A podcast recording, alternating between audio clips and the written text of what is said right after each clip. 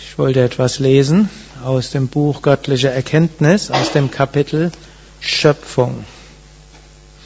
Im Unterkapitel Gott und das Universum.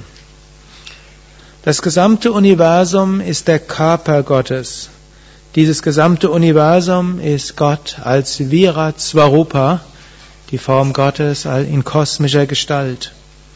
Diese Welt ist keine Welt toter Materie, sondern lebendige Gegenwart.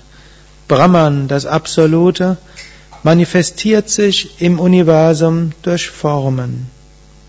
Die Schöpfung ist ein freudvoller Selbstausdruck des einen. Brahman erscheint in der Welt als die Welt. Brahman allein erscheint als die Welt der verschiedenen Dinge.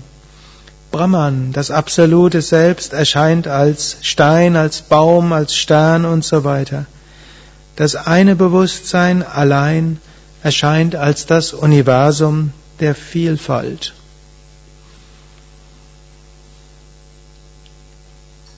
Und das ist so eine der wunderschönen Übungen auf dem spirituellen Weg, uns dieser Gegenwart des Göttlichen bewusst zu machen. Wenn Brahman als die Welt erscheint, ist alles Brahman. Und wenn wir Brahman erfahren können, können wir ihn im Allem erfahren. Am einfachsten ist es vermutlich, Brahman zu erfahren in der Natur, in den Bäumen, in den Pflanzen, im Himmel, in den Wolken, im Regen, in der Sonne, im Gras. Und viele haben ja heute ihren Schweigetag und da ist vielleicht ein ein der schönen Effekte eines Schweigetags ist, dass man eben dadurch, dass man nicht mit einzelnen Wesen kommuniziert, kann man versuchen, mit Brahman an sich zu kommunizieren. Ja, wenn ihr spazieren geht, dann könnt ihr bewusst probieren, auch mal äh, das Nachdenken über Vergangenheit in Zukunft auszuschalten und die lebendige Gegenwart des Göttlichen zu erfahren. Ebenso, wenn ihr esst, dann auch das bewusste Essen ist etwas, was göttlich ist, so wie Krishna auch sagt in der Bhagavad Gita, ich bin die Nahrung, ich bin der Prozess des Essens, ich bin die Verdauung und ich bin der Körper, in den die, das Essen umgewandelt wird. Es ist nicht nur ein abstraktes, abstraktes Prinzip oder Vorstellung, ist nicht nur etwas Philosophisches, sondern es ist lebendige Erfahrung. Wenn man mit großer Bewusstheit ist, dann wird man sich bewusst, Essen, Körper, Nahrung, Prozess des Essens, alles ist göttlich. Und da das Göttliche Satchit Ananda ist, also auch Ananda, ist, erfahren wir dann Wonne, ist etwas Freudevolles.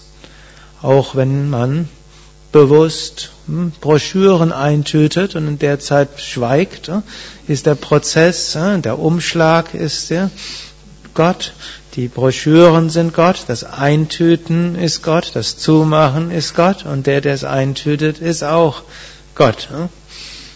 Also auch ein Tipp an die Broschüreneintüterin oder Chefbroschüreneintüterin. Heute werden die Teilnehmer der neuntägigen Weiterbildungen da sind, dass er das mal schweigend dann ausführt. Und das hat dann auch etwas Schönes. Also das Ananda, es ist zum anderen auch Sat Sein, das führt zu dieser wunderbaren Verbundenheit.